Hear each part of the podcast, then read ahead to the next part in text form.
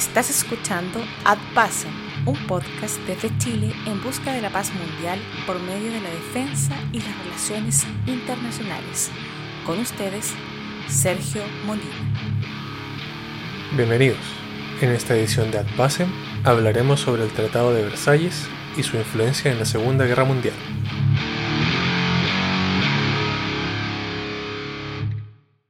En 1919,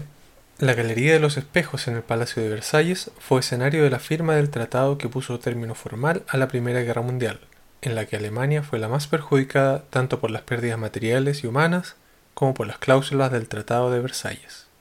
También conocida como la Gran Guerra, esta tuvo como principales causas el asesinato en 1914 del archiduque de Austria Francisco Fernando,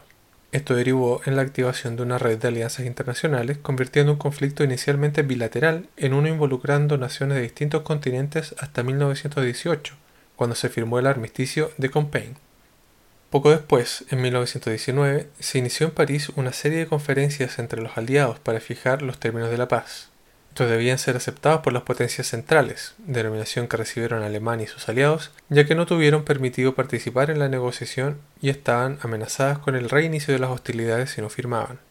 El proceso de negociación entre los vencedores, que se inició con la Conferencia de Paz de París, debió buscar un equilibrio entre los intereses de los aliados, principalmente Estados Unidos, Francia y Reino Unido, cada uno con su propósito individual. Francia estaba motivada por sentimientos de revancha y miedo, producto de haber sido la más afectada en su población e infraestructura. Estados Unidos buscaba una paz que facilitara el libre comercio y la autodeterminación de los pueblos, y el Reino Unido pretendía no perjudicar tanto a Alemania para mantener a raya a Francia y lograr así un equilibrio de poder en Europa. Tras cinco meses de negociaciones, el Tratado de Versalles sería firmado por Alemania y contaría con el apoyo de otros 50 países para hacerse efectivo en enero de 1920. Los restantes miembros de las potencias centrales firmarían después cada uno tratados individuales en negociaciones que se extendieron hasta 1923. El texto final del tratado incluía cambios territoriales, restricciones militares y la imposición de reparaciones que Alemania debía pagar a las fuerzas aliadas, lo que significó para ésta entregar miles de kilómetros cuadrados de territorio en Europa con sus respectivos habitantes y renunciar a sus colonias en África y Asia disminuir y mantener fuerzas armadas de baja capacidad con el propósito de limitar su proyección ofensiva a nivel terrestre, aéreo y marítimo, y pagar reparaciones en condiciones desfavorables teniendo en cuenta todas las pérdidas derivadas del conflicto mismo y de las condiciones del tratado. Todo esto tenía como justificación el mantener a Alemania bajo control, para que no volviese a ser una amenaza, pensando que esas limitaciones a su capacidad no solo bélica, sino que también industrial sería lo justo. Sin embargo, hay que reconocer que hubo quienes vieron, como el representante inglés John Maynard Keynes, que tras estas medidas existía un ánimo vengativo, codicioso, y que a la larga no traería la paz que Europa tanto necesitaba, después de la devastación que significó la Gran Guerra. Afortunadamente, no todo fue negativo en el tratado, y podemos destacar el establecimiento de organizaciones internacionales como la Liga de las Naciones, también conocida como Sociedad de las Naciones, que se creó principalmente para arbitrar disputas internacionales y evitar futuras guerras, y la Organización Internacional del Trabajo, que aún existe bajo el alero de la ONU y que se creó para proteger los derechos de los trabajadores y regular sus condiciones de trabajo. Las consecuencias materiales, como la pérdida de territorio, de recursos monetarios y de fuerzas armadas, tuvieron cada una sus efectos particulares sobre Alemania, y estos se fueron mezclando y complementando con el pasar de los años. La pérdida de territorio no solo implicó menos espacio para el desarrollo de la nación, sino que también se perdió mano de obra, se perdió recaudación de impuestos y se perdieron los recursos naturales renovables y no renovables que de este territorio se podían extraer y usar como complemento al pago de reparaciones. El concepto de Lebensraum, que en alemán significa espacio vital, fue parte de la motivación alemana en la Primera Guerra Mundial, por lo que el efecto de entregar tamaña cantidad de territorio fue grande y se le dio énfasis en el periodo entre guerras. En cuanto a las reparaciones, es indudable que dedicar recursos para pagarlas implicó una carga para Alemania que se vio no solo en la necesidad de reconstruir lo perdido en la guerra, sino que además debió derivar recursos para cumplir con las obligaciones del tratado. Sin embargo, es importante aclarar que no todo debe ser cargado a las reparaciones. Parte del peso también recae en decisiones políticas tomadas antes y después de la guerra. La forma en que Alemania financió la guerra influyó en la pobre situación económica en que se encontró después de la derrota, habiendo tomado préstamos en lugar de subir los impuestos y después tomando nuevas deudas con prestamistas estadounidenses para pagar tanto sus gastos internos como las obligaciones del tratado.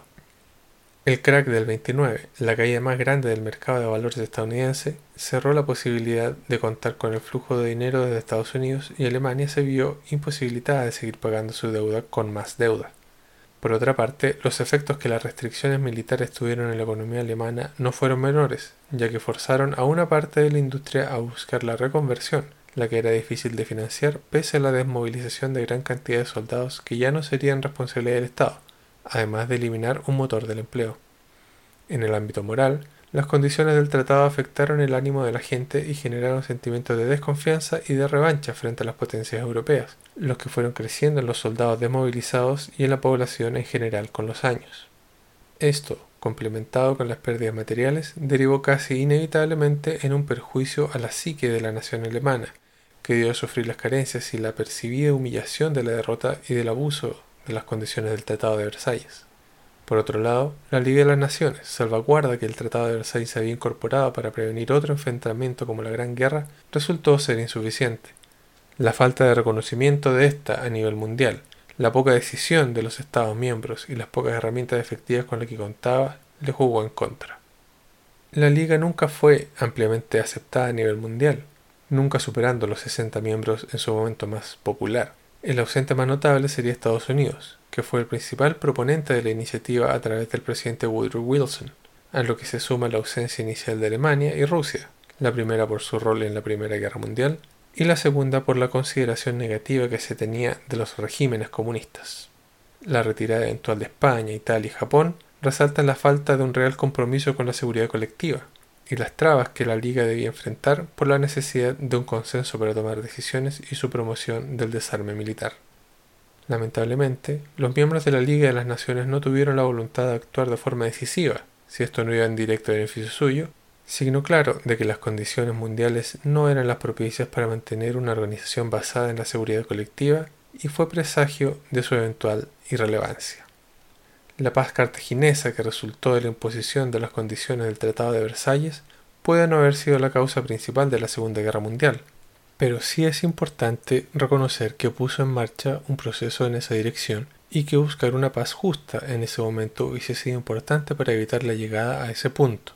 Las potencias también fueron incapaces de dar un verdadero piso a la Liga de las Naciones, ya que ésta hubiese servido como foro para exponer el descontento alemán y en caso de ser necesario como espacio para la mediación y resolución pacífica del conflicto, al menos limitando esta en escala. La Gran Depresión en 1929 y la Segunda Guerra Mundial, desarrollada entre 1939 y 1945, dieron eventualmente la razón a Keynes y a los que pensaban como él ya que el efecto de las cláusulas del tratado no solo debilitaron a Alemania, sino que a todo el sector productivo del mundo desarrollado. La adopción del Plan Marshall para la reconstrucción en la segunda posguerra, en desmedro de la propuesta de Harry Dexter White de convertir a Alemania en una nación agraria para prevenir nuevas guerras, junto con la creación de la ONU, son muestra de la lección aprendida.